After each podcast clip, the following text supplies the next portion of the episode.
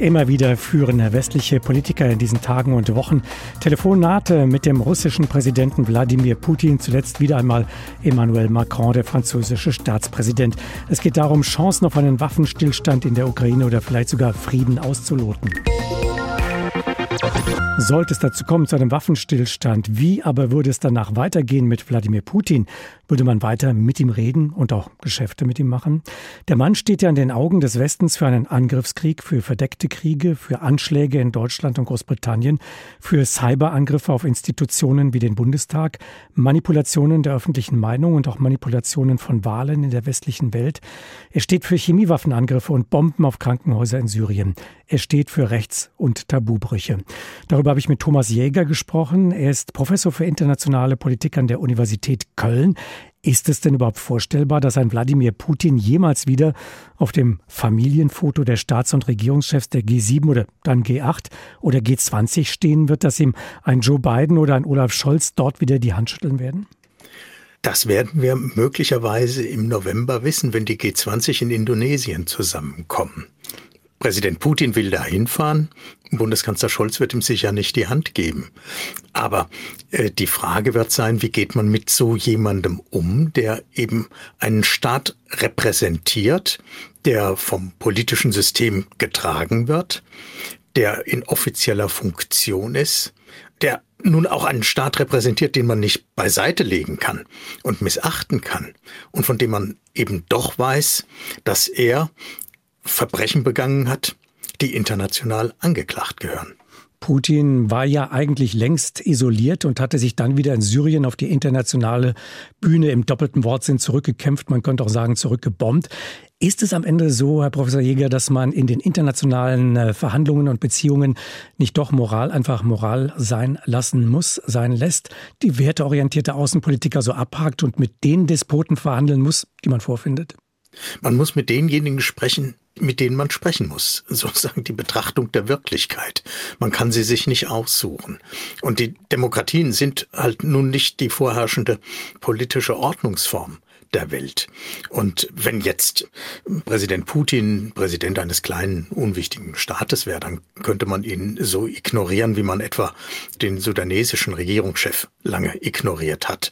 Aber das ist es eben nicht. Es gibt ja eine ganze Reihe von Politikfeldern, äh, von der Rüstungskontrolle über die Klimapolitik, die Arktispolitik. Da muss man mit Russland sprechen. Und dann kommt man eben um diejenigen nicht herum, die in dem jeweiligen Land die Macht haben. Und selbst wenn man eben nicht mit ihnen sprechen möchte. Viele sagen ja heute, Putin muss weg. Das klingt ja schon fast ein bisschen wieder wie Assad muss weg. Das war ja auch mal die Doktrin der amerikanischen Außenpolitik. Ist der Regime-Change in Moskau ein Ziel der Europäischen Union und der USA, ohne dass man bereit ist, bis auf wenige Ausnahmen, das auch wirklich auszusprechen? Nein, das ist kein Ziel.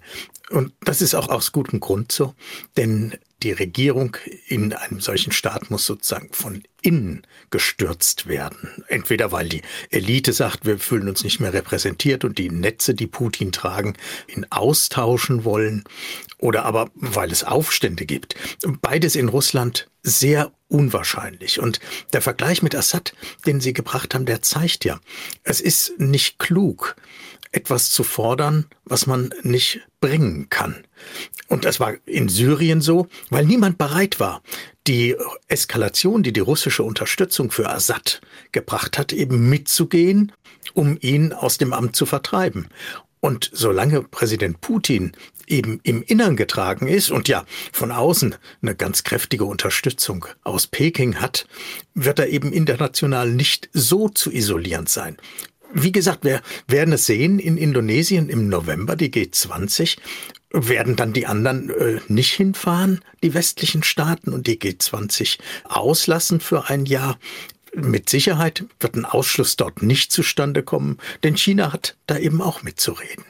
Zu Hause sicher fühlen können sich Despoten ja nur solange sie die politischen Gegner unterdrücken und potenzielle Rivalen ruhig stellen, vielleicht mit Posten oder sehr viel Geld. Wie sieht das denn nun international aus? Wäre die Welt äh, nicht eine bessere? Ist das erstrebenswert? Wird das angestrebt, wenn Aggressoren davon ausgehen müssten, irgendwann dann eben doch zur Rechenschaft gezogen zu werden, vor ein internationales Gericht gestellt zu werden? Das müssen sie ja. Jedenfalls zum Teil. Also im konkreten Fall liegen ja inzwischen schon Gutachten vor, dass in Mariupol ein Völkermord begangen wird. Das ist begründet und äh, festgehalten. Und derjenige, der das befohlen hat, ist Präsident Putin. Die Anti-Völkermord-Deklaration hat Russland unterschrieben. Also es sind alle Bedingungen gegeben, dass er in Den Haag vom Internationalen Strafgerichtshof angeklagt werden könnte. Russland ist jetzt äh, ein Staat, der sehr zurückhaltend ist mit dieser Organisation. Aber möglich wäre das. Nur es ist völlig unwahrscheinlich. Nur ganz wenige derer, die Kriegsverbrechen begangen haben, sind dort wirklich angeklagt worden. Viele hat man eben nicht festnehmen können. Und kann man sich vorstellen, dass Präsident Putin, wenn die Bundesanwaltschaft hier zu dem Ergebnis kommt, ein Verbrechen festgestellt zu haben, irgendwann mal in Deutschland festgenommen wird? Solange er im Amt ist, sowieso nicht, weil er Immunität hat. Und wenn er nicht mehr im Amt ist, dann wird er wahrscheinlich in Russland vor Gericht stehen sofern dort die Justiz entsprechend unabhängig ist. Wenn er gestürzt wird und dann werden diejenigen, die ihn gestürzt haben, alles auf ihn schieben wollen und man wird ihm alles anhängen wollen und zwar ihm persönlich. Das ist ja eines der Motive, das seine bisherigen Präsidentschaften begleitet, dass er eben genau das fürchtet, dass man dann alles, was verkehrt gelaufen ist, auf ihn schiebt, ihn deshalb anklagt.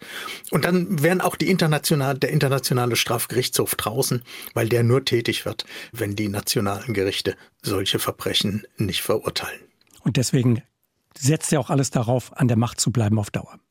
Richtig, das ist ein Hauptmotiv, denn sobald er nicht mehr an der Macht ist, kommt alles raus, was in den letzten 20 Jahren geschehen ist, so wie das bei seinem Vorgänger Jelzin war, wo dann eben auch die ganzen Verschiebungen an Einkommen und Besitz auf einmal sichtbar wurden und äh, das will er auf jeden Fall verhindern.